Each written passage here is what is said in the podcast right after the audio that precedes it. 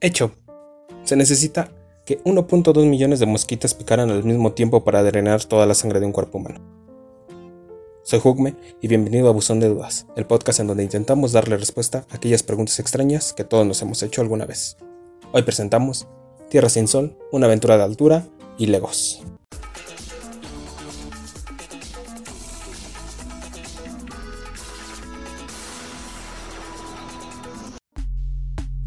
¿Qué le pasaría a la Tierra si el Sol se apagara de repente?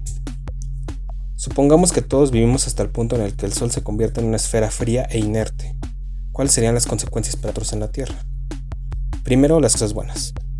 Mejor servicio por satélite. Cuando un satélite de comunicaciones pasa por delante del Sol, este sufre una interferencia en sus señales de radio, lo que causa interrupciones en el servicio. Si no hay Sol, este problema no existe. Cáncer de piel. Se ha demostrado que la exposición al sol aumenta el riesgo de cáncer de piel, en especial el melanoma. Si se apagara el sol, este riesgo se reduce al mínimo. Estornudos involuntarios. Mucha gente estornuda cuando se expone a la luz solar intensa. Las causas de este reflejo son desconocidas, pero puede ser muy incómodo si estás delante de mucha gente. Si el sol se apagara, eliminaríamos ese mal momento. Zonas horarias. Sin sol no habría necesidad de zonas horarias, nos permitiría a todos tener la misma hora en cualquier parte del mundo. Por último, si el Sol se apagara, las tormentas solares dejarían de existir. Si una gran tormenta solar nos alcanzara hoy, las consecuencias serían terribles. Las comunicaciones se perderían e incluso muchos aparatos dejarían de funcionar. Las pérdidas económicas ascenderían a varios billones de dólares. En conclusión, si el Sol se apagara, obtendríamos una gran variedad de beneficios en varios aspectos de nuestra vida. Y aunque no lo crean, solo hay una cosa mala. Al poco tiempo, todo lo que existe en la Tierra moriría congelado.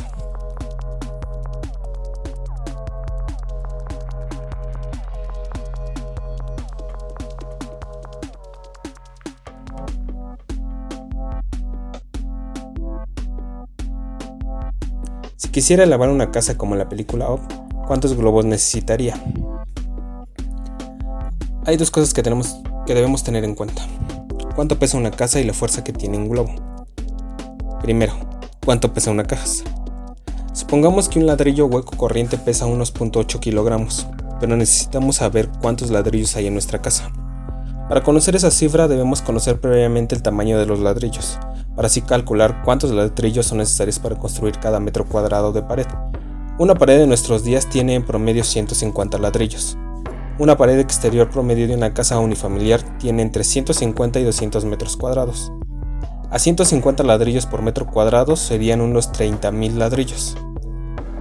Eso nos da un peso total de 20 toneladas. Haciendo cuentas con todas las paredes tenemos un total de 50 toneladas. Sigamos con los tabiques o paredes internas. La cara interior de los muros de carga exterior se construyen a menudo con bloques prefabricados de materiales ligeros. Si en cada metro cuadrado hay 10 bloques prefabricados, en total se habrían usado 2.500 bloques. Cada bloque pesa unos 5 kilos, es decir, tenemos otras 13 toneladas aproximadamente. Nuestra casa, pues, ya pesa un total de 63 toneladas, pero todavía quedan más elementos por pesar. Ahora agreguemos el peso de otros elementos como la madera y los, y los metales de puertas, muebles y aparatos que existen en cada casa. El peso de estos depende de cada producto y su diseño. Haciendo un promedio de todos los elementos internos de una casa, podríamos agregar unas 12 toneladas más. Finalmente llegamos a un peso total de 75 toneladas aproximadamente. Eso quiere decir que necesitamos 735.498 0.75 newtons para levantar una casa. Un globo normal de, lleno de helio tiene una fuerza de 0.037 newtons. Eso quiere decir que para levantar nuestra casa de 75 toneladas necesitamos 19.878.345 globos. Un globo con helio cuesta unos 2 dólares.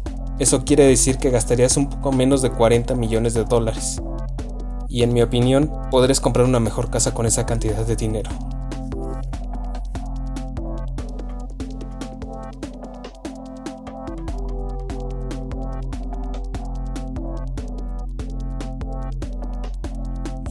¿Existen suficientes piezas de Lego para conectar México y Japón? México y Japón se encuentran a 10.797 kilómetros de distancia. Si construimos un puente con un ancho de 7 piezas de Lego y con, una, y con la pieza más común que es de 2x4, necesitaríamos 9.499 millones de piezas para unir México y Japón. Con los datos proporcionados por Dan Boyer, director de la página de datos de Lego, se tiene la estimación que existen aproximadamente entre 5.000 y 10.000 millones de piezas de 2x4 mucho más que suficiente para nuestro puente de 7 piezas de ancho. Y en cosas tristes, los Legos están hechos de plástico ABS, que tiene un costo de aproximadamente un dólar por kilogramo. Incluso este puente tan sencillo costaría más de 15 billones de dólares, y eso es cerca de 33 mil millones de veces más caro que un viaje redondo de México a Japón. Aunque otra opción, si quieres llegar a unir a México y Japón, sería esperar unos 200 millones de años, a que los continentes se unan. Por hoy se ha acabado el tiempo, pero nos escuchamos pronto para pasear juntos el buzón de dudas. Hasta la próxima.